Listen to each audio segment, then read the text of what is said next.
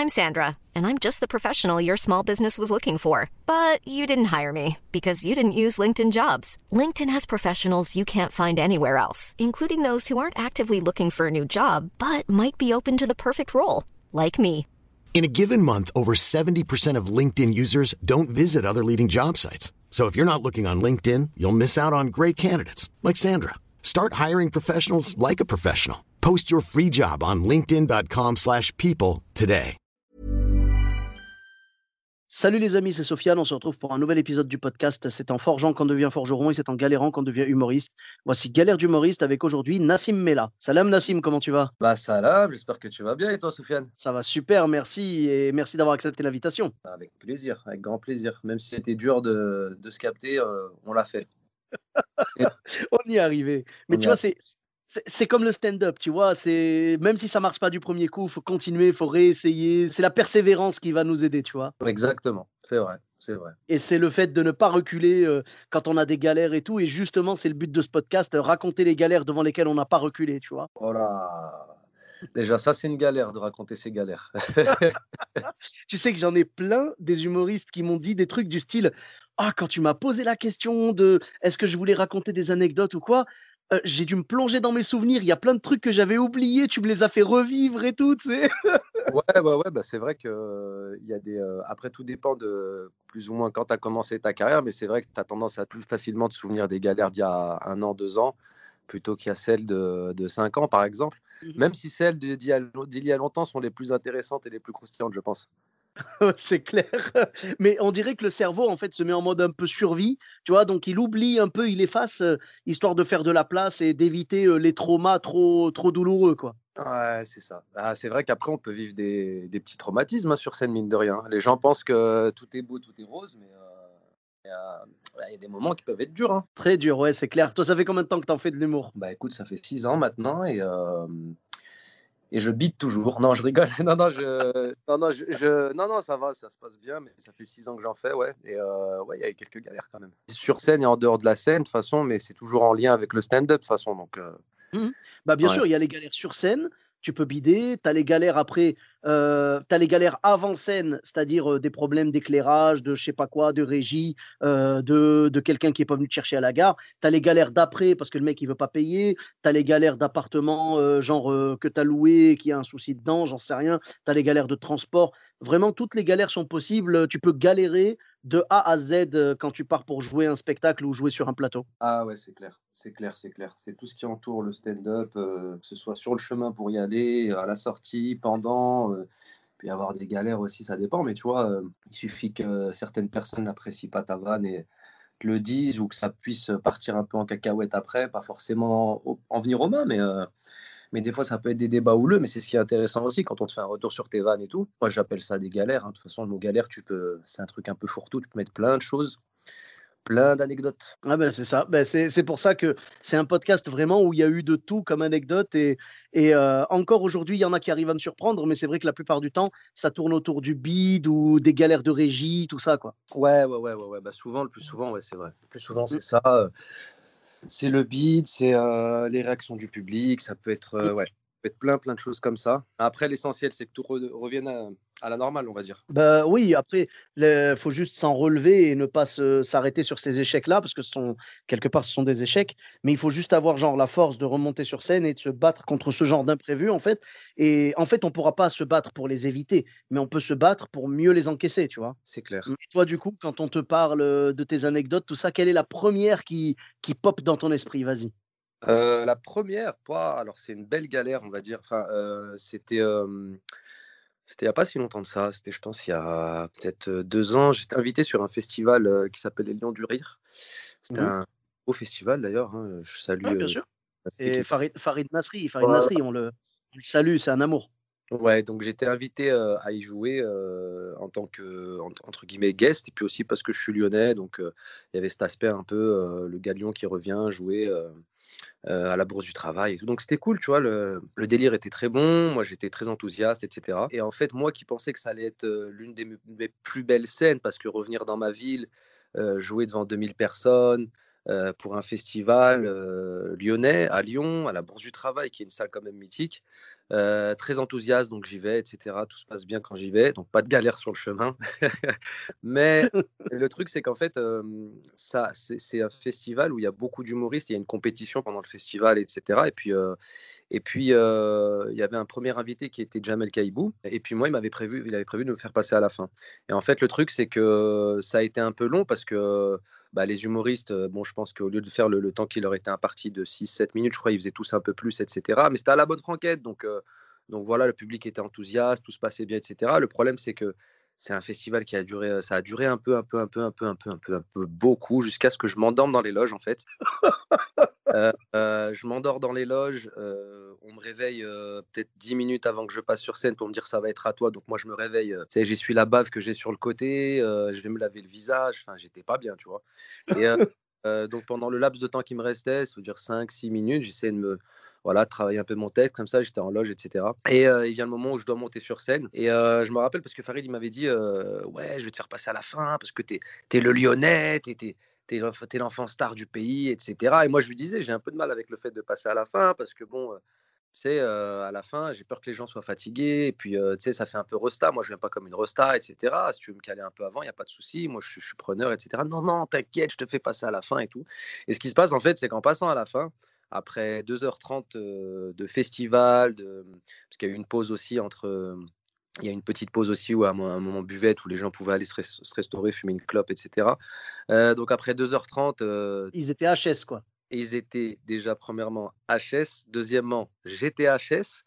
Troisièmement, euh, j'avais pas l'énergie qu'il fallait. Et en plus de ça, ce qu'il faut savoir, c'est que comme c'est pas comme à Paris, tu vois, à Lyon, bah, les transports en commun s'arrêtent bien avant minuit, tu vois. Mmh je crois que c'est 23h15, 23h30 le dernier métro, tout ça. Et donc en fait, pendant que je jouais, au fur et à mesure que je jouais, je voyais des gens se lever et sortir de, la salle en fait, petit à petit. Donc je voyais un petit groupe devant se lever partir, je voyais un petit groupe au milieu partir, je voyais des gens sur le balcon se lever, etc. C'est waouh, tu dis, je suis en train de vivre, au lieu de vivre le, un très beau rêve en tant que lyonnais, je suis en train de vivre un cauchemar en fait. Et ce qui se passe, c'est que je vois la salle se vider au fur et à mesure parce que justement, les gens allaient prendre leur métro, sortaient, vite, vite, vite prendre le dernier métro. Oui, à la fin, j'ai fini mon sketch devant une, une moitié de salle. Mais, pour te dire à quel point c'était important pour eux de prendre le dernier métro, parce qu'il y avait même des délibérations à la fin avec un prix du, jury, mais aussi un prix du public. Donc le public avait quand même son, mot à dire là-dessus, sur, sur, sur les trophées à la fin qui auraient été remis. Et en fait, ils, bah non, ils se levaient, il en avait, ils en avaient rien à foutre, parce que, et puis c'est compréhensible, hein, il y en a, ils se déplacent en transport, etc. Et donc, ouais, ouais, pire, je vais peut-être dire pire moment de ma vie par rapport à la symbolique, parce que c'était dans ma ville, c'était dans une très belle salle. Et au fur et à mesure que je faisais mon sketch, les gens se levaient et partaient. Donc après, j'ai eu des retours quand même où les gens m'ont dit ouais, c'était drôle, etc. Mais moi, je l'ai pas vécu pareil, tu vois. Le... Mmh Quand tu es sur scène et que tu vois soit des gens se lever, soit des gens pas prêter attention à ce que tu dis, ça va peut-être paraître égoïste, mais tu as envie que les gens t'entendent, tu as envie que les gens prêtent attention à ce que tu fais. Et, et là, ben, mmh. quand tu arrives à les prendre avec toi au niveau théâtral, quand tu les fais rire, etc., les gens restent. Ouais, mais non, quand tu as le. Quand tu as le métro A direction euh, Vaux-la-Soie qui part, les gens ils montent dedans et puis ils partent, tu vois. Donc, euh, à être qui tu peux, les gens ils ont envie de rentrer. Je comprends. Ben, tu sais quoi, ouais, tu disais que c'était un petit peu égoïste, mais non, bah, c'est normal parce que quand tu montes sur scène, tu as envie, en fait, de monter sur scène, c'est une façon de dire aux gens, j'ai quelque chose à vous dire. Donc, tu veux que les gens t'écoutent, c'est normal, tu vois. Et le, pire, c'est que, tu sais quoi, j'ai vécu exactement, mais quand je te dis exactement, c'est exactement la même chose que toi. La mmh. différence est au même festival. Hein. Ah bah, tu vois. Mais en fait, ce qui, ce qui, est, ce qui est un peu déstabilisant, c'est que mmh alors je sais pas pour ta part comment ça s'est passé, mais moi quand je monte sur scène, j'ai pas cette notion du temps de me dire voilà le festival a duré plus de 2h30, les derniers métros sont là, etc. Moi quand je monte sur scène, je monte sur scène. On me dit vas-y c'est à toi, je suis ma bave, je suis en backstage, je répète mes deux trucs, boum la musique elle part, c'est à moi tu vois. Donc je pars du principe que je vais juste monter sur scène faire rire. Donc quand tu es sur scène et que tu vois les gens se lever, tu dis je suis en train de dire des conneries, ça leur plaît pas, le choix du sketch est mauvais et tu te remets en question pendant que tu joues en fait. C'est des fractions de secondes, mais tu te parles à toi-même, tu vois. Et je me rappelle même avoir switché parce que au niveau du texte, j'avais commencé par un premier texte et puis j'ai switché, je suis passé à un autre texte que je fais d'habitude un peu plus sûr en me disant peut-être que c'est le texte que je suis en train de faire, donc vas-y, switch, etc. Et puis j'ai switché même en faisant le texte sûr derrière. et c'est bien, c'est bien parce que ça, c'est arrivé à un moment de, de ma carrière où justement, euh, je vais pas dire tu penses que tout est acquis, mais mais où voilà, tu roules un peu ta bosse. Moi, je, je jouais souvent sur Paris, ça se passait bien, etc. Et tu arrives à Lyon, et comme quoi, bah, même quand tu arrives en terrain conquis, ben, comme on dit en, Auvergne, le mektoub fait que ça se passe pas forcément comme tu l'as prévu. Donc, c'est pas forcément des gens qui vont parier à ta vanne ou autre, c'est juste des gens qui veulent prendre leur métro. Et sur ce coup-là, ben, ça m'a mis une mmh petite décharge électrique. Et puis, je me, ça, a, ça a permis de me, remettre quand même en question malgré tout. Après, j'ai compris que c'était, euh, comme on dit, c'est pas forcément de ta faute, etc. Machin, ouais, le métro, etc. Mais ça m'a permis de me remettre en question et aussi de me dire, ben voilà, la prochaine fois, tu t'endors pas, la prochaine fois, tu négocies mieux et tu te dis, ben non, je passe dans les premiers, etc., etc., etc., etc. Donc ça, quoi qu'il arrive, quoi qu'il arrive, quoi qu'il arrive, t'en tires une leçon. Donc comme je te dis, même si je pars du principe que dans cette histoire, bah bon, j'étais pas en tort, etc., mais tu tires quand même une leçon de tout ça, tu vois, donc c'est très bien. Oui, mais de toute façon, la remise en question, euh, même si là, en l'occurrence, c'était plutôt un problème de transport, la remise en question, elle fait jamais de mal, donc c'est très bien. Et puis, euh, c'est mature de ta part de, tirer des leçons de ce genre d'échecs, parce que de toute façon, il faut tirer des leçons de nos échecs. Mmh Et là, en, l'occurrence, tu as essayé quand même, je veux dire, tu n'as pas été égoïste. Moi, je trouve que tu n'as pas été égoïste dans le sens où tu t'es dit, je vais adapter mon texte un petit peu. Si ça, ça passe pas, je vais tenter de faire un truc un peu plus sûr. Tu as fait un effort là-dessus. Et je veux dire, tu as joué le jeu. Tu as su après coup que c'était à cause des transports. Et voilà, mais je, comprends totalement ce que tu as ressenti. Et moi, moi c'était un petit peu différent. Enfin, si tu veux, j'ai vécu la même chose techniquement que toi, mais c'était un petit peu différent la, mise en place. C'est-à-dire que moi, je suis pas lyonnais. Moi, je suis, moi, je suis de Clermont-Ferrand à la base, mais j'habite à Bordeaux et du coup, je suis venu depuis Bordeaux. Et Farid a eu la gentillesse, et vraiment, je, le remercierai jamais assez, de m'accepter, alors qu'à ce moment-là, il prenait, maintenant, il prend toute la France. Mais à l'époque, il prenait que les Lyonnais. Et il m'avait dit, normalement, je prends que des Lyonnais et tout, mais il m'avait dit, je t'ai trouvé tellement motivé que, allez, je t'accepte aussi. Mmh, Donc, vraiment adorable, tu vois. Et je lui ai dit, je lui ai dit, OK, franchement, bah, je te remercie. Je dis, mais vraiment, mets-moi aux mêmes conditions que les autres te prends pas la tête avec le transport ou l'hébergement ou quoi, c'est mon problème. J'assume le fait de ne pas être lyonnais, donc c'est à moi de prendre en charge tout ça. Et il me dit, OK, pas de souci. J'arrive là-bas et il me fait, euh, ben, du coup, je t'ai pris une chambre à, je t'ai pris une chambre à l'Ibis Budget. Et je fais, wow, skin, tu vois, il gentil, gentil comme tout. Je dis, franchement, c'est un amour et tout. Tu vois. Je dis, OK, d'accord. Et, donc, j'arrive là-bas, et à la base, on était 18. 18 à passer. Je pense que c'est de là le, le, petit bémol. C'est parce qu'il est tellement généreux, ce mec-là. Mmh, mmh, mmh. Tellement généreux, comme Skin, il veut faire jouer tout le monde. Tu vois, il peut pas dire non aux gens. Il n'arrive pas à dire non, Skin. Ouais, bien sûr, bien sûr. Voilà. Donc, ce qui s'est passé, c'est qu'à la base, moi, j'avais de la chance. À la base, j'étais sixième. Et à ce moment-là, il m'appelle. Je viens d'arriver à Lyon. Je suis à côté de. Alors, j'étais à côté de Lapardieu. Et il m'appelle comme ça et il me fait Ouais, Sofiane, écoute, est-ce que ça te dérange pas finalement J'ai un petit problème. Il y a Elodie Arnoux qui, qui va venir de, du théâtre, en fait, et elle doit passer 16e sur 18. Mmh. Il me dit en gros, elle va arriver et tu sais ce que c'est, quand tu arrives d'un spectacle, tu es encore chaud. Si jamais on laisse refroidir, après, elle pourra jamais, enfin, elle va galérer quoi, pour remonter le, truc. Donc mmh. vraiment, est-ce que ça te dérange pas de lui laisser ta place? Et en temps normal, en temps normal, tu vois, j'aurais dit franchement, je te cache pas, ça m'embête un peu, tu vois, euh, parce que je sais ce qui m'attend. Je sais ce qui m'attend, tu vois, même sans parler de métro ou quoi, je sais que les gens, ils sont beaucoup moins chauds euh, à partir du 15e passage, tu vois, même du 10e des fois. et, mais tu vois, je me suis rappelé, je me suis dit, premièrement, le mec, il t'a accepté alors qu'à la base, il prenait que des Lyonnais. Et mmh deuxièmement, il t'a pris, il t'a pris une chambre d'hôtel alors que tu lui avais dit de ne pas faire le moindre frais. J'ai dit, tu sais quoi, j'accepte, il n'y a pas de souci.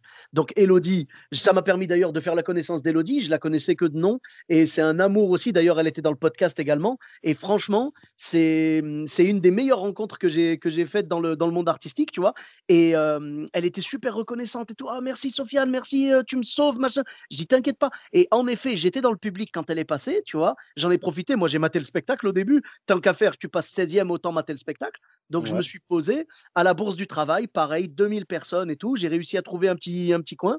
Elle venait d'arriver et le timing était parfait parce qu'elle est montée, genre, on va dire, 5-10 minutes après son arrivée. Elle était encore chaude du spectacle. Elle est montée, elle a tout déchiré. Et j'avoue que quand j'ai vu son énergie sur scène, tu vois, c'est une pile électrique, tu la connais bien, tu as joué pas mal avec elle. Mmh tu vois, je me suis dit, si jamais on l'avait laissé refroidir jusqu'à la 16e place, elle aurait pas pu remonter comme ça. Ouais, non, c'était pas, c'était pas possible. Donc, franchement, je regrettais pas du tout. En plus, c'était quelqu'un de sympa. Si j'étais tombé sur quelqu'un de vraiment mauvais, j'aurais dit, ah, euh, enfin, mauvais, je veux dire mauvais dans le sens humain, j'aurais dit, franchement, je regrette de lui avoir laissé ma place. Mais là, pas du tout. Franchement, c'était un amour et il n'y a pas de souci. Et de toute façon, je l'avais fait pour Farid à la base, mais ça m'a confirmé le, que c'était le bon choix. Et donc, la soirée continue. Et je vois au début, la salle, elle était pleine, 2000 hein, personnes. Hein. et je vois que petit à petit, les gens s'en vont. Genre à partir du, ah, je sais pas, peut-être du 12e passage ou du 13e passage, ça commence à partir. Mais à partir vraiment groupe par groupe, hein, tu vois. Et au final, je monte 16e sur 18 je monte et là, il y avait, franchement, j'ai même pris une photo tellement, tellement c'était incroyable. Il y avait genre des trous partout. C'était une salle, c'était une salle Covid avant le Covid. Tu vois ce que je veux dire? Ah, je, te, promets, vraiment, il y avait des trous partout. Et encore, même avec le Covid, je crois que tu peux mettre plus de monde. Les gens étaient partis. Et quand j'ai dit, mais pourquoi ils sont si fatigués que ça? Et on m'a répondu, non, il y a le dernier métro. Donc j'ai vécu exactement la même chose que toi. Dieu merci, ceux qui sont restés, ils étaient quand même réactifs. Ils étaient un peu fatigués, mais ils étaient réactifs. Donc, ça s'est quand même bien passé et j'ai passé un super moment. Mais j'étais vraiment frustré de ne pas avoir pu jouer devant la salle complète et tout. Euh, c'était. Voilà. Ça va, au moins, tu as, eu le réflexe de ne pas dormir euh, pour attendre. ouais, toi, c'est vrai que ta sieste, elle t'a, elle t'a pas permis de, de, prendre la mesure de ce qui s'était passé. Toi, euh, tu, ouais, t'as pas senti le, le, temps passer, l'heure qui tournait et tout. Euh. Et puis erreur, euh, erreur, comme on dit, faute professionnelle entre guillemets, dans le sens où bah, c'est, j'aurais pas dû, j'aurais peut-être pas dû me dire, vas-y, j'ai du temps, je vais dormir un peu. c'est le combien ouais, c'est le troisième qui passe, ouais, tranquille, je vais me reposer, etc. Bon, la logique voudrait que, voilà, si tu restes pro, tu restes réveillé jusqu'à la fin et puis tu dors après. Mais voilà, si tu veux, c'est comme ça. Et puis, ah. c'est ce qui fait aussi la, bonne réputation des, des, festivals de Farid, c'est que c'est généreux en termes de timing, de temps, d'humoriste, tout mmh. ça. Donc, Farid, ton festival, étale-le sur quatre jours, frère. D'accord? Comme, ça, tout le monde a le temps de passer. et voilà. Non, mais en tout cas, c'était. c'est un, un, beau festival. Et puis, et puis d'ailleurs, l'anecdote, bah, tiens, pour l'anecdote, c'est. Mmh ça paraît prétentieux un peu, mais pas du tout. C'était au détour d'un échange. Mais les Lions du Rire, c'est moi qui lui ai donné le nom de, de son festival. Ah, ah bah, c'est stylé, c'est stylé. Ouais, ouais, je trouvais ça sympa parce qu'il avait fait une discussion groupée à l'époque sur Facebook et puis il demandait aux Lyonnais bah, qu'est-ce que vous pensez du, du nom du festival? Est-ce que vous pouvez donner des idées? J'aimerais bien que ce soit un nom quand même qui, bah, qui soit proche de vous, entre guillemets. Si c'est trouvé par vous, c'est encore mieux, etc. Machin et tout. Et euh, moi, je lui avais donné les lions du rire, ouais, parce que bah, lion, lion l'animal aussi, il pouvait même jouer, je lui ai expliqué que pouvait même jouer visuellement avec le lion, l'animal, etc. et la ville, etc. Et euh, bah, c'est cool, c'est cool, ça fait plaisir qu'il ait gardé ce nom. Donc, euh, j'ai mis ma petite pierre à l'édifice. Mais en tout cas, c'est sympa et puis c'est bien, c'est bien que qu'il développe ce truc-là à Lyon, tu vois? Ça manque, ça manquait un peu. Ah bah clairement, c'est quelqu'un qui s'investit beaucoup pour Lyon et pour toute la région. Tu vois là en ce moment, là on est en train d'enregistrer, on est au mois de, de, mai, on est fin mai là, et il, est à fond sur les maraudes pour aider les étudiants et tout, les personnes qui, qui n'ont pas grand-chose. Donc, il s'associe avec des associations comme Union et Charité et tout. Et franchement, ça fait plaisir de voir que c'est quelqu'un de, généreux vraiment sur tous les plans. Quoi. Ça fait vraiment plaisir. Et, mmh, et je tenais juste à préciser, voilà, par rapport au festival, bien sûr, lui, dans son organisation, à la base, même s'il a programmé 18 personnes, il leur a dit, s'il vous plaît, faites genre 8 minutes chacun maximum ou, ou 7 minutes ou un truc comme ça, tu vois. Et le problème, c'est comme tu l'as dit, les gens qui respectaient pas ça et qui, euh, qui faisaient du, euh, je sais pas moi, ils faisaient 13-14 euh, minutes chacun. Donc c'est trop, c'est trop vraiment. Bien sûr, après ça peut s'expliquer, tu sais, il y a l'euphorie, le fait de jouer dans cette salle, tu vois, il y, a un côté aussi où les gens peut-être se rendent pas compte, tu vois, ils disent, ouais, j'ai 8 minutes et tout. Et puis, tu sais, ça peut aller très vite, hein. il suffit que toi, tu es calibré ton passage pour 7-8 minutes et que dans ta tête, tu pas prévu le fait qu'il va y avoir peut-être de l'interaction avec des gens, qu'il va y avoir un petit, un petit moment de chauffe, etc. Et puis ça peut aller vite, tu arrives sur scène, les gens ils sont bouillants, tu les fais danser, tu laisses durer un peu l'intro, la musique, etc., etc., etc. Tu coupes l'instru. Il suffit que quelqu'un réagisse dans la salle un moment à ton sketch, boum, bah, tu dois sucrer 30 secondes de ton passage, parce que si tu fais de l'interaction avec lui ou elle et que ça se passe bien, bah, tu vas essayer de faire durer un peu le truc, etc. Donc, après, c'est aussi, c'est aussi être pro que de savoir calibrer un passage, hein, ça c'est sûr. Hein. Je suis d'accord avec toi, c'est vrai qu'après, bah, moi le premier, attention, hein, ceux qui écoutent le podcast et qui m'ont déjà programmé et tout, ils savent très bien que j'ai un peu de mal avec ça. Mais par contre, non, c'est-à-dire, je vais pas, vas pas me demander de faire 8 et je vais faire 18, tu vois. Mais genre, tu vas me demander de faire 8, je vais sûrement faire 10, 11, tu vois. Euh, voilà, je vais essayer de, calibrer au mieux, mais des fois, euh, des fois j'ai un peu de mal. Mais par contre, euh, je pense que dans ces cas-là, ce qu'il faudrait faire, je l'avais vu dans un festival déjà, c'est de mettre une montre, genre une espèce de, chronomètre que tu vois au loin, que les gens ne voient pas. Toi, toi tu le vois et tu mmh. vois où tu en es. Parce que moi, honnêtement, des fois, je ne sais pas à combien j'en suis dans le passage. Et de plus en plus oui, ça, c'est assez courant. En tout cas, ici sur Paris, euh, bon, c'est pas en termes de festival, mais sur les, sur, les, sur les plateaux, les choses comme ça, quand tu joues, on te met un coup de flash, on te met un coup de téléphone, on t'alerte, etc. Ou des fois, il y a des salles où tu as, des, des pendules, tu as des. Mmh tu vois, le minutage, etc. Après, bon, on va investir, on va, on va offrir à Farid une, une horloge, une grande horloge. Franchement, il le, mériterait. Il le mériterait parce que c'est vraiment un amour et c'est quelqu'un qui veut porter haut, tu vois, les couleurs de la, de la culture lyonnaise. Et, et ça fait du bien de voir quelqu'un qui, qui pense à, à, vraiment mettre en valeur les choses qui se passent autour de lui plutôt que d'aller miser que sur Paris ou tu vois ce que je veux dire? Enfin, quand c'est quelqu'un comme ça, je parle pas d'un artiste, hein, mais je parle d'un organisateur de spectacle, quelqu'un qui ne va pas sauter que sur des artistes parisiens, moi, je trouve qu'il y a quand même un certain respect, c'est une bonne chose. Lui, bien sûr, il va prendre des gens de Paris et tout, c'est très bien, il va prendre des gens de toute la France, mais il va toujours mettre en avant d'abord la culture de chez lui, à Lyon et sa région. Moi, je connais une association Carré Rouge qui s'occupe de, faire aussi ce genre, de développer un peu ce genre de, scène, justement, mmh à l'échelle de la ville, et ils le font très, très bien aussi, Carré Rouge. D'ailleurs, je passe un, grand salam à Laz, l'organisateur, qui qui remue ciel et vraiment pour faire des belles choses déjà au niveau associatif, tu vois, parce qu'il a, il a mis en place des scènes sur Lyon où des humoristes lyonnais jouent et où justement les bénéfices sont versés à des associations, des choses comme ça. Et lui aussi, par exemple, là, bah, avec Carré Rouge, il, essaye de développer les choses au niveau de la ville, en prenant des humoristes de la ville, en faisant un festival lyonnais, etc. Donc ouais, ça commence à, bien se développer et puis c'est bien, tant mieux, tant mieux, tant mieux, parce que ça manquait de ça manquait d'événements comme ça, tu vois. Donc mmh. très bien, c'est très bien. Et puis Lyon, c'est une grande ville, hein, tu sais.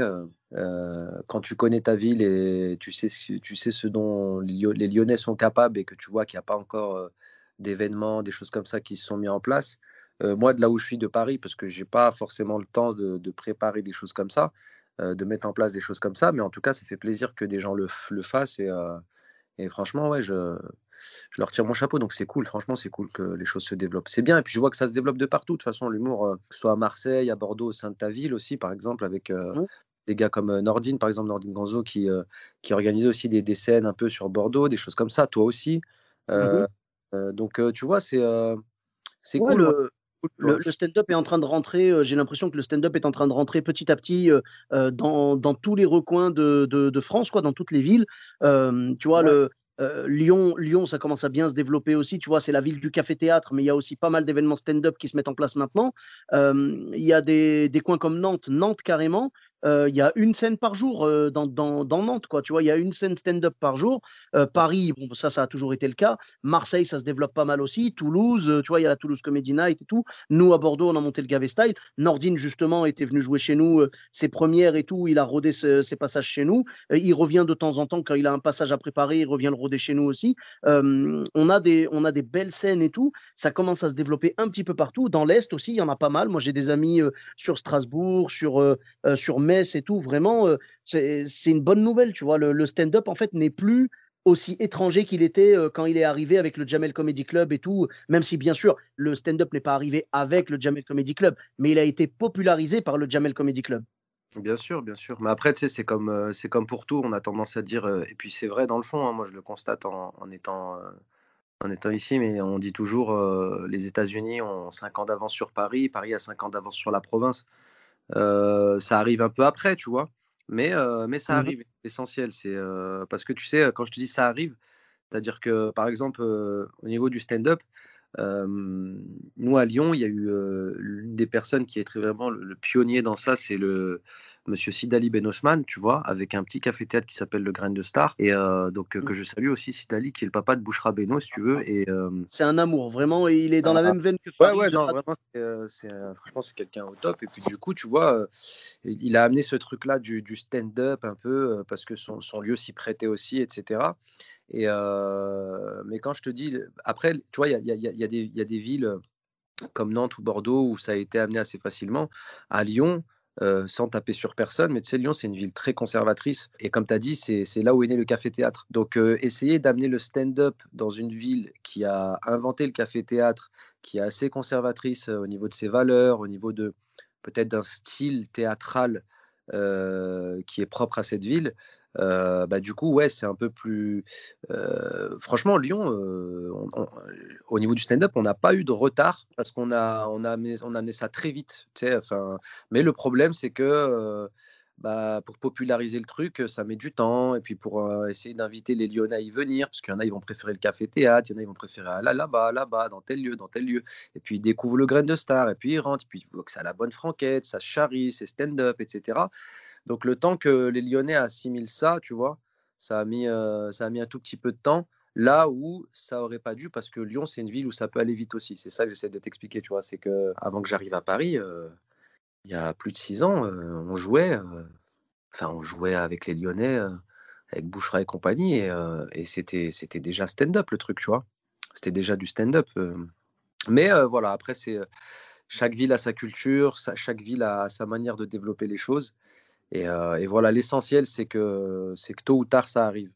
Parce que le stand-up, c'est un, un style d'humour, c'est un style théâtral qui est bien particulier et je pense qu'il est aussi très urbain aussi, tu vois, et, c'est adapté, c'est, aussi pour montrer aux gens, parce que nous, au Grain de Star, il y avait des gens, ils venaient nous voir tu des gens de quartier des fois qui nous disaient ouais c'est bien comment vous le faites et tout moi j'aime bien ça et tout moi je suis pas trop théâtre t'as vu tu vois le délire tu sais les gens de la street des fois ils te parlent ils disent ah t'as vu le délire je suis pas trop théâtre mais là ça m'a bien plu tu vois parce que ça ressemble alors oui ils connaissent Gad Elmaleh ils connaissent les, les, perruques ils connaissent le fait que, tu vois, il y a un noir entre deux sketchs, etc. Ils connaissaient cette fameuse formule de sketch, cette manière, Jamel Debbouze, etc.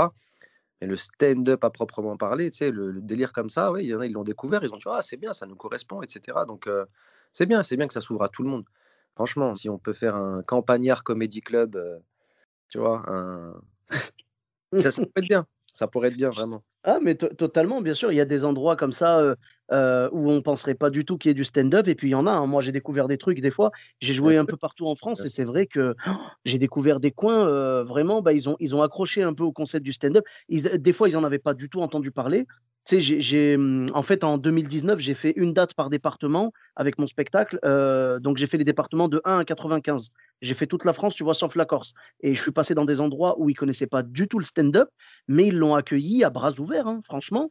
Et il y a des endroits où je suis allé j'ai été étonné parce que les gens, ils avaient quand même une certaine culture stand-up, alors que je pensais qu'ils en avaient jamais vu. Mais j'ai l'impression que c'est grâce à, à, ce qui commence à se développer maintenant. Tu vois, des gens qui voient, par exemple, je sais pas moi, des gens qui voient Blanche Gardin, des gens qui voient Haroun, et ils n'ont pas l'impression que c'est du stand-up. Les réseaux, etc. Ouais, bien sûr, bien sûr, bien sûr. Voilà, et voilà, ils n'ont pas l'impression que c'est du stand-up. Et quand tu leur dis, bah, c'en est, ils disent, ah, bah, ok, en fait, le stand-up.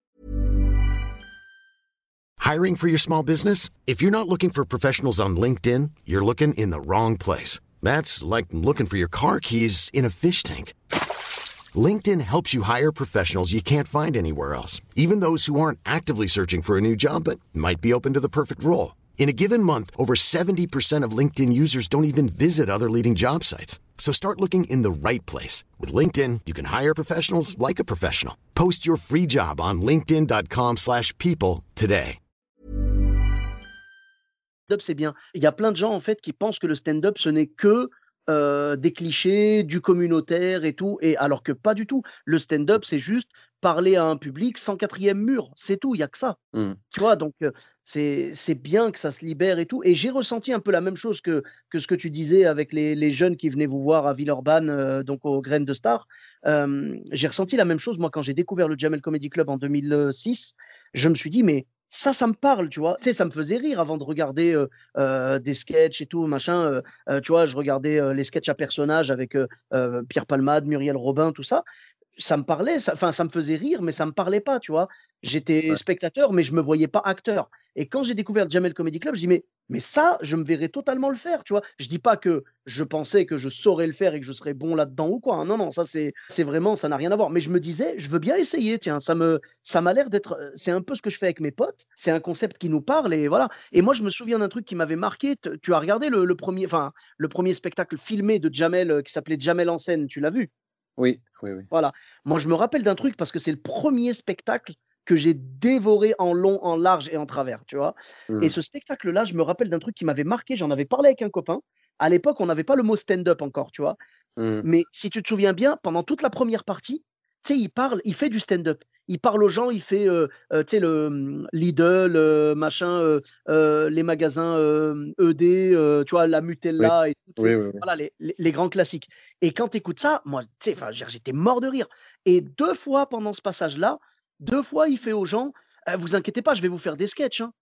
Et tu sais, il était là, genre, ouais, il y a des gens qui doivent se dire: «Ils sont où les sketchs? Ils sont où le sketch?» tu vois? Et moi, j'étais ave j'étais avec mon pote et je lui ai dit: «Mais mais c'est bizarre, en fait, qu'ils disent ça, parce que moi, au contraire, je trouve que ce qu'il est en train de dire là, c'est plus drôle que les sketchs qu'il y a après». Et Mmh. j'ai compris plus tard qu'en fait, c'était ça du stand-up. C'était ce qu'il disait depuis le début quand il nous parlait de de Lidl, de Nutella et tout. Et après les sketchs, quand il jouait le personnage, donc il faisait, heu, la lettre au Père Noël et tout machin, tu vois? Là, je trouvais que c'était, heu, ouais, c'était bien, mais c'était moins intéressant. Moi, je il me parlait beaucoup plus quand il était en mode stand-up et je l'ai su que plus tard que ça s'appelait comme ça, mais je préférais largement cette forme d'expression directe, en fait. Mmh, mmh, mmh. Toi, du Ouais. coup, c'est par le biais du Jamel Comedy Club aussi que tu que avais envie de monter sur scène? Heu, moi, Gad Elmaleh, c'est Gad Elmaleh qui m'a donné envie. Après, moi, j'ai toujours été très, heu, très friand de d'humour, c'est-à-dire que même jeune, je je je comme tu tu m'as cité Pierre Palmade, j'ai regardé du Pierre Palmade. Moi, à 14 piges, heu, je regarde 15 piges, 16 piges, Muriel Robin, Roland McDan, et tu sais, je j'allais fouiner un petit peu, tu vois? Raymond DeVos aussi, je comprenais pas tout, enfin, j'avais pas le flow, je je je Raymond DeVos, j'ai découvert ça à l'adolescence.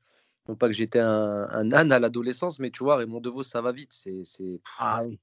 Et tu vois, il y a, y a de la prose, il y a, y a, Mmh il t'enchaîne, tu vois, verbalement. Il y a plein, plein, plein, plein, plein, plein, plein, plein, plein d'humoristes que j'ai découvert dans ma jeunesse. Franck Dubosc, euh, voilà, les petites annonces d'Eli, Elise Moon, etc. Et du coup, euh, ben, je suis arrivé après à, à regarder euh, Gad Elmaleh. Et j'ai pas découvert Gad Elmaleh avec Décalage, qui était son premier spectacle. J'ai découvert Gad Elmaleh avec euh, L'autre, c'est moi. Ah d'accord, non, moi je je croyais que tu allais dire parce que moi moi je je l'ai pas découvert grâce à Décalage, moi je l'ai découvert grâce à La vie normale et La vie Oui, normale, c'est le la vie, la vie normale, pardon. Oui, oui, la vie ah normale. d'accord, OK, voilà. La vie Moi normale, je oui, l'ai découvert avec celui-là, Ouais, ouais, ouais, c'est ça, je la vie je normale. l'ai eu quasiment je l'ai eu quasiment en même temps que Jamel, je crois, si je dis pas de bêtises et ce sont les 2 spectacles que j'ai dévorés. Donc le premier c'était Jamel et le deuxième c'était Gad, ouais. Ouais, C'était, ouais. Non, La la vie normale. heu, Gad, c'est vraiment celui qui m'a en fait, heu, l j'ai commencé par la vie normale et je me suis dit: «Waouh, c'est fort ce qu'il fait», tu vois? Mais j'avais cette interrogation de me dire: «Il fait un truc, j'ai l'impression, ça ressemble pas trop, heu, aux autres». Enfin, c'est je sais pas, ou peut-être que je le trouvais juste plus fort ou je sais pas, hein, je pourrais pas dire et après je me suis renseigné, j'ai j'ai vu qu'il y avait Décalage, son premier spectacle et je regarde Décalage et je me prends aussi une claque. Et après, j'enchaîne avec L'autre, c'est moi. Il est multifacette. Tu regardes L'autre, c'est moi. Après, tu regardes Décalage. En fait, il incarne des personnages, mais il est tout aussi drôle. Dans L'autre, c'est moi, c'est stand-up. C'est waouh, tu te prends une claque. Moi, dans ma jeunesse, je me suis pris une claque. J'ai dit: «Ouais, j'aimerais bien» et en fait, je sais pas si ça fait cet effet-là aux gens qui veulent commencer l'humour à tout le monde, mais tu sais, tu as tendance à transposer la situation où tu te mets à sa place sur scène et tu essaies de ressentir ce qu'il ressent et tu dis: «Waouh, mais en vrai, c'est trop ça que je veux faire», tu vois? Et c'est un truc un peu chelou, pas je sais pas si c'est de l'empathie ou je sais pas comment on peut appeler ça, mais tu sais, moi, j'avais tendance quand je regardais le Gad Elmaleh à me vraiment à me transposer le truc, à me mettre à sa place et me dire: «Mais il est en train de prendre un un pied de ouf», tu vois? Peut-être du mimétisme ou je sais pas? Peut-être, hein, peut-être, peut-être, peut-être. Après, peut-être aussi parce que cu culturellement, Gad Elmaleh, voilà, heu, marocain et cetera, heu, il y avait des choses, heu, comme tu dis, qui te parlent, heu, qui te qui te qui te parlent, tu vois? À l'intérieur de toi-même, la manière avec laquelle il faisait certains accents et cetera. Tu tu dis: «Waouh!» enfin, tu tu tu dis: «C'est possible», et ouais, enfin, ouais, non, Gad, au début, il m'a vraiment donné envie et puis, après, bon, ben, la vie a avancé et a fait que je me suis pas mis à l'humour, tout de suite, tout de suite.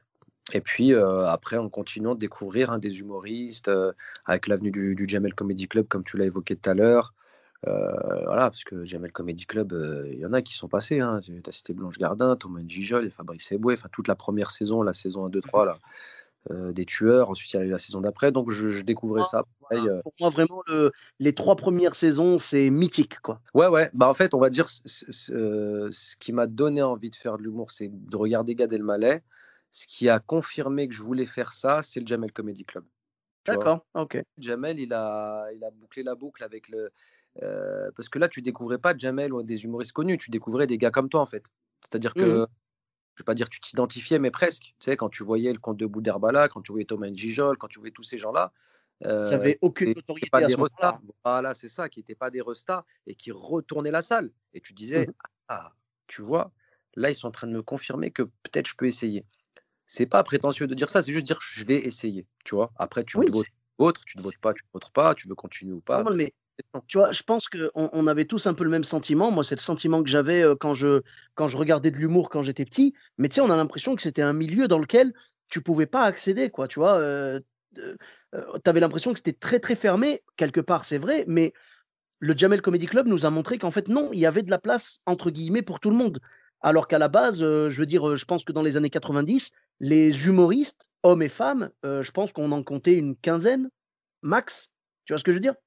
Ouais, ouais, ouais. Non, mais c'est après, après c'est comme, enfin, c'est comme pour beaucoup de choses, tu vois. Moi, en tout cas, moi personnellement, j'ai, je me suis dit, c'est un milieu peut-être fermé ou difficilement accessible parce que à mon époque, en tout cas, bon, je te dis ça comme si j'avais 58 ans, mais quand j'étais jeune et que je regardais ces choses-là, bah, j'étais à Lyon, ben, il n'y avait pas de comédie club, le stand-up n'était pas encore développé, euh, je ne savais pas à quelle porte taper pour euh, faire une scène ou pas. Enfin, je, je, je sais, tu es là, tu es livré à toi-même, tu dis, bon, bah, c'est mort. Et puis en plus, tu sais que toi, dans ton inconscient, tu dis, bon, bah, ça se passe à Paris, toutes ces choses-là. Donc tu dis, Mmh. c'est mort en vrai, tu vois. c'est Enfin, alors que maintenant, tu vois, ça rebondit un peu sur ce qu'on disait tout à l'heure. Un gamin maintenant, je sais pas, un, petit jeune qui veut, qui regarde des stand-uppers sur, sur Internet et qui aimerait, qui aimerait bien commencer, écrire des sketchs, etc. euh, dans une ville comme Bordeaux, comme Lyon, comme Paris, donc euh, comme Paris, comme Marseille, pardon, en dehors de Paris, justement, bah, ils peuvent, ils peuvent, ils peuvent aller taper à une porte, ils peuvent euh, aller voir, euh, je sais pas, des associations qui font ça, des, ateliers d'écriture ou des scènes, tu vois, euh, envoyer un message à Monsieur Sofiane Etaille pour jouer sur son plateau, tu vois, à, Marseille ou à d'autres. Parce que maintenant, le stand-up et ces choses-là se sont développées. Mais moi, en tout cas, quand j'étais plus jeune, il n'y avait pas ça. Et, et c'est ce qui me, c'est ce qui me laissait croire que c'était inaccessible, tu vois. Et juste de monter sur scène, tu vois, je me disais, ah ouais, machin, enfin. Bah, moi, moi, je vais te dire un truc. C'est quoi, quand j'ai regardé le Jamel Comedy Club, j'ai entendu pour la première fois, et je te jure, les gens, quand, quand ils vont entendre ça, ils vont se dire, mais qu'est-ce que tu racontes là? Et je te jure que c'est la vérité, mon frère. Euh, la première fois de ma vie, j'ai entendu le mot MJC. Mmh, ouais, ouais, Vous, à Lyon, vous en avez des MJC. bien sûr. Ouais. Voilà. Nous, à Clermont-Ferrand, ben, je crois pas dire de bêtises, mais en tout cas, ce qui est sûr, c'est que je n'ai jamais entendu le mot MJC. On avait des centres sociaux, des maisons de quartier et tout, mais le mot MJC, je me rappelle, je crois que c'était euh, Fabrice Eboué qui l'avait dit. Il avait dit genre, euh, euh, on remercie Jamel qui a fait, qui a réuni des, des Noirs, des Arabes, machin. il a fait une sorte de MJC, quoi. voilà. Et du coup, Mmh, j'ai pas compris ce que c'était MJC. Et, et on m'a expliqué après, on m'a dit que c'était Maison des Jeunes et de la Culture. Et mmh, si j'avais eu une MJC, entre guillemets, dans, dans mon quartier, genre, tu sais, qui faisait des trucs, aujourd'hui, il y en a plein qui font des ateliers stand-up et tout, si ça avait existé, même pas forcément dans une MJC, mais on va dire même dans un centre social ou dans une maison de quartier, si ça avait existé, je m'y serais sûrement, euh, tu vois, intéressé, on va dire. Mais mmh. à l'époque, comme toi, pareil, j'avais pas de, de perspective. Moi, je me disais, voilà, pareil, c'est des gens euh, qui viennent, euh, tu vois, c'est beaucoup de pistons, tu vois, pour pouvoir accéder, pas pistons pour être, pour être sur scène, mais pistons pour avoir des infos sur, euh, euh, tu vois, c'est du copinage, entre guillemets, genre, euh, ben voilà, je vais te faire monter sur ma scène et tout, machin. Moi, je pensais que c'était ça, mais tu sais, c'est, le monde, euh, quand t'es pas du tout sur scène, tu, tu imagines plein de choses. Il y a peut-être des gens qui imaginent que toi et moi, aujourd'hui, c'est que du piston, tu vois, c'est, nous aussi, on Euh, peut-être te, qu'avec du piston. je te rassure, Hein? il y a aussi du copinage dans ce milieu, hein, mais après, non, c'est. euh, y a- non, c'est pas du tout une condition sine qua non, tu vois? ouais, Bah, exactement. Je Mmh, veux dire, voilà, moi, moi à l'époque, ce qui a fait que je suis monté sur scène, c'est que j'ai discuté avec un ami euh, comédien qui m'a dit, euh, sais, on parle, je sais pas comment on en est arrivé à parler de stand-up, et je lui ai dit, franchement, euh, j'ai quelques idées, j'aimerais bien monter sur scène, mais j'ai pas de quoi, quoi. Je j'ai rien, il n'y a pas d'endroit pour le faire. Et il m'a dit, bah écoute, dans un mois, j'organise une scène dans une chicha. Si t'es chaud, viens. Et il m'a mis un peu au défi comme Quoi, ça, tu vois. quoi de mieux pour commencer qu'une chicha pour un, un jeune lancé dans l'humour? Quel baptême, quelle Eh ben, circonstance humoristique. Alors, j'ai eu de Ah, la chance parce que parce que c'était une chicha, mais ça s'est bien passé. Enfin, bien passé. C'était pas un carton, hein, mais ça va. C'était bienveillant, tu vois. On va dire, euh, les gens, ils rigolaient euh, calmement et tout. C'était pas une chicha vraiment euh, street, quoi. Tu vois, c'était une, une chicha, on va dire, euh, Ah, je sais pas, j'ai dû, j'ai dû tomber sur une chicha premium, tu vois. Un truc, un truc avec carte de membre et tout, je sais pas. Enfin bref, en tout cas, bah, c'était ma première. Et je me dis, j'ai commencé par le plus dur, une chicha, tu vois. Après, c'était pas une chicha hostile, mais voilà, quoi, j'ai commencé, c'était par hasard. Et il y en a eu deux, en fait. Il y en a eu une au mois de décembre 2011 et le mec a refait la même scène, du coup, le mois d'après, janvier 2012. Et j'ai fait, du coup, deux scènes. Et après, la scène s'est arrêtée. Et moi, je suis resté Genre, ça y est, les gars, oh, là, vous, tu sais, enfin, genre, j'ai pris mon, j'ai pris mon shot, là, ça y est, je suis accro, là, je peux plus, je peux plus m'arrêter, quoi. Et mmh. il y avait plus rien. Et heureusement, après, j'ai pris contact avec des gens et tout pour essayer de jouer, tu vois. J'ai, j'ai contacté notamment Samia Orozman qui venait jouer son spectacle. Et donc, elle est venue à Bordeaux et j'ai découvert grâce à elle qu'il y avait un café-théâtre à côté de Bordeaux. Bon, maintenant, il a fermé, mais à l'époque, ça m'a permis d'aller là-bas faire mes premières scènes. Je faisais des premières parties. j'ai rencontré tous mes potes avec qui on a monté aujourd'hui le Gavé Style, tu vois. Et, voilà, et je veux dire, c'est comme ça que ça s'est fait. J'ai joué mon spectacle après.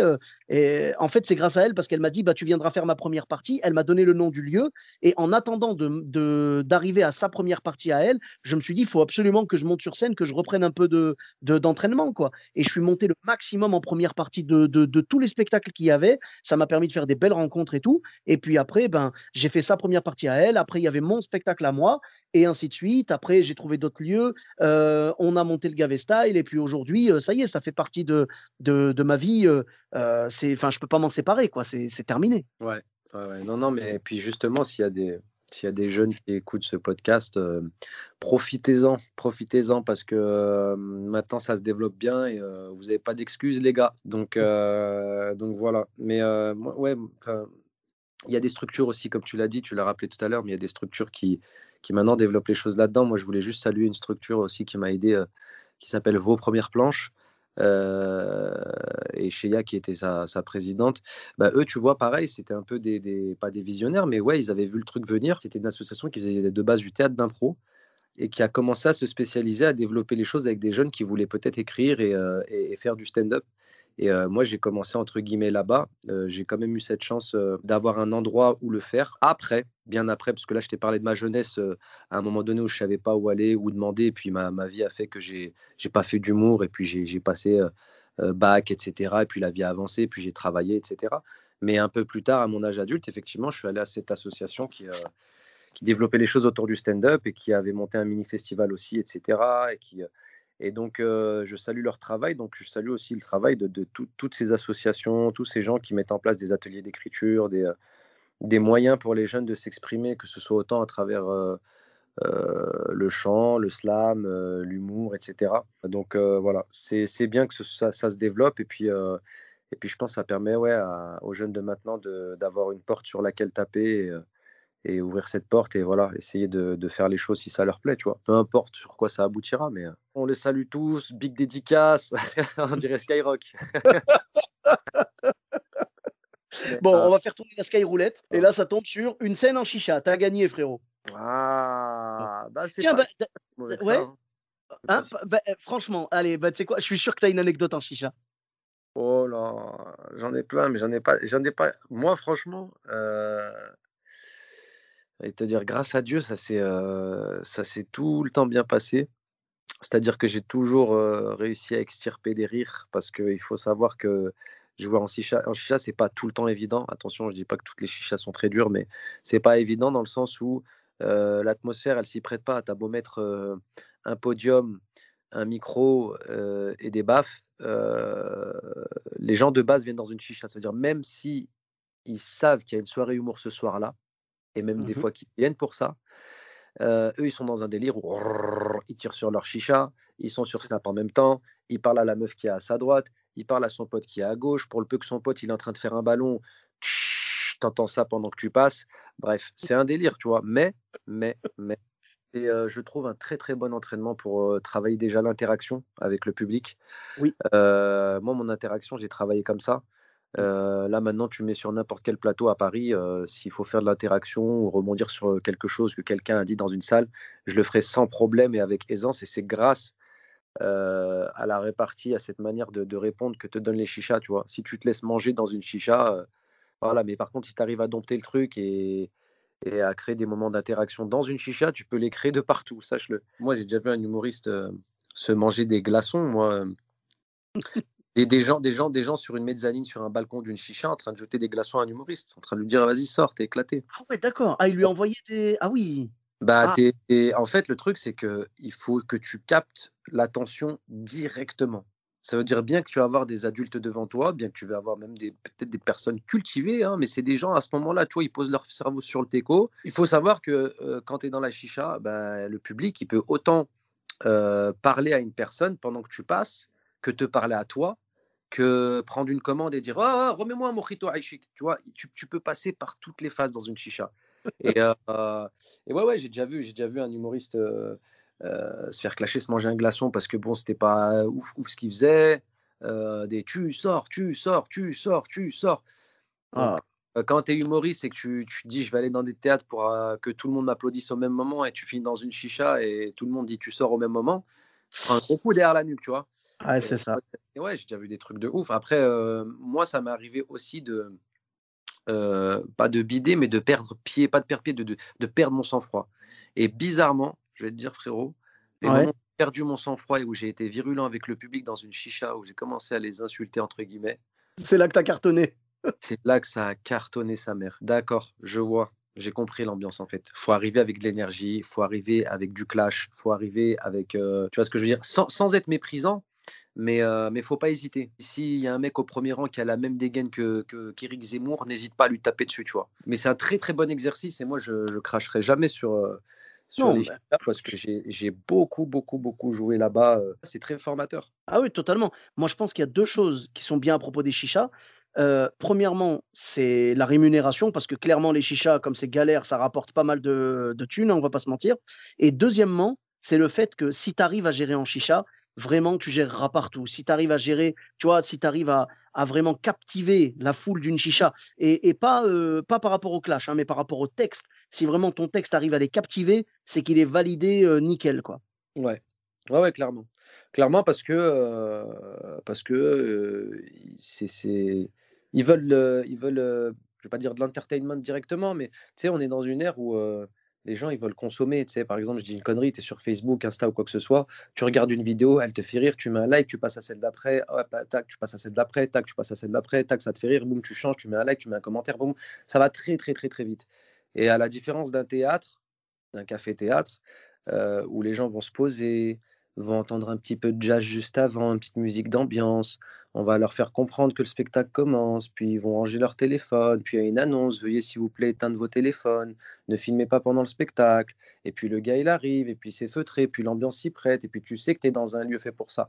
Et une chicha, là où c'est différent, c'est qu'il n'y a pas d'annonce, frère.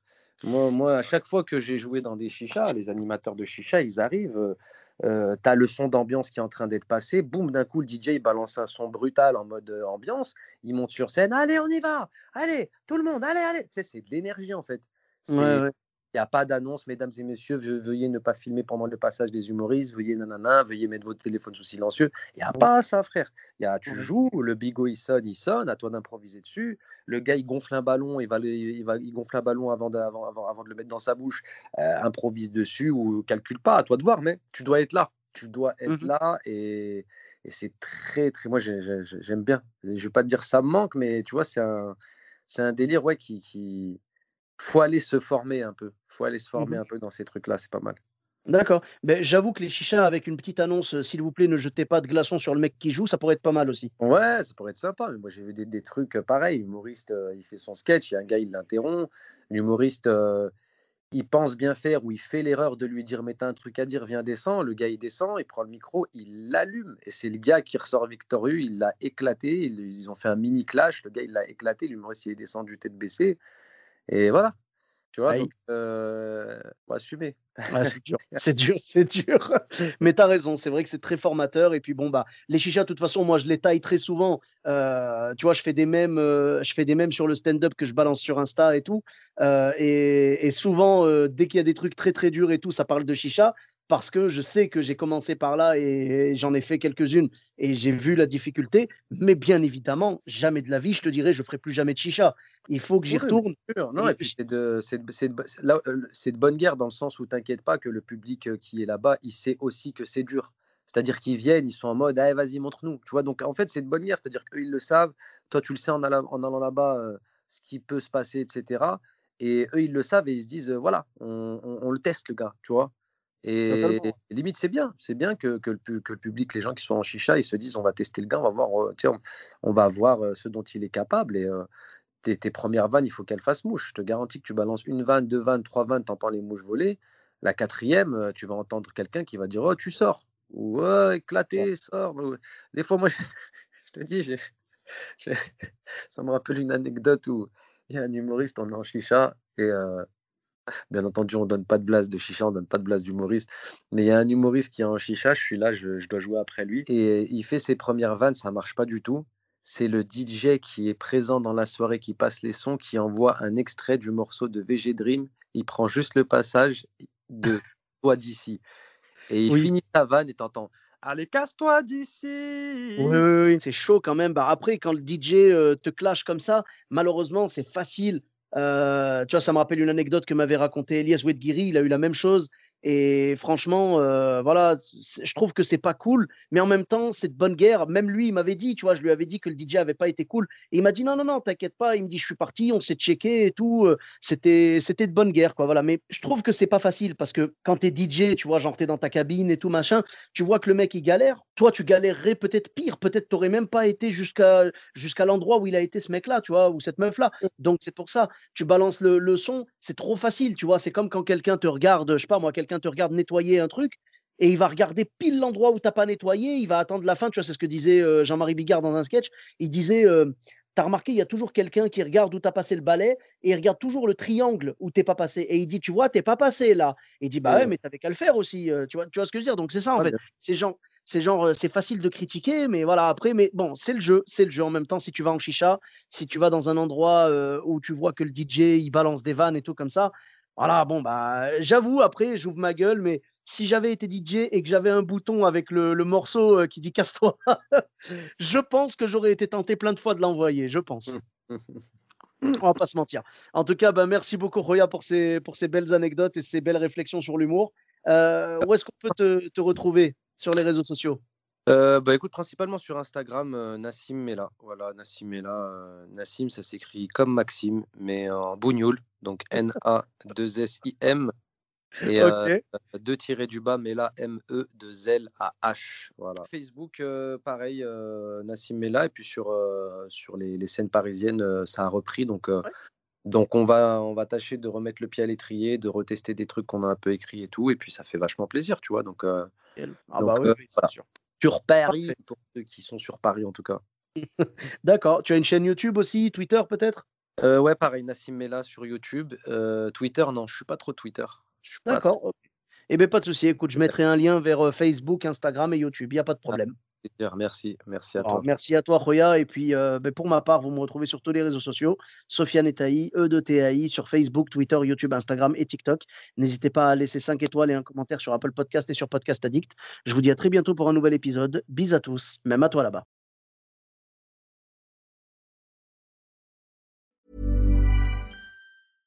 Imagine the softest sheets you've ever felt. Now imagine them getting even softer over time. That's what you'll feel with Bowl and Branch's organic cotton sheets. In a recent customer survey, 96% replied that Bowl and Branch sheets get softer with every wash. Start getting your best night's sleep in these sheets that get softer and softer for years to come. Try their sheets with a 30-night guarantee. Plus, get 15% off your first order at bowlandbranch.com. Code BUTTERY. Exclusions apply. See site for details.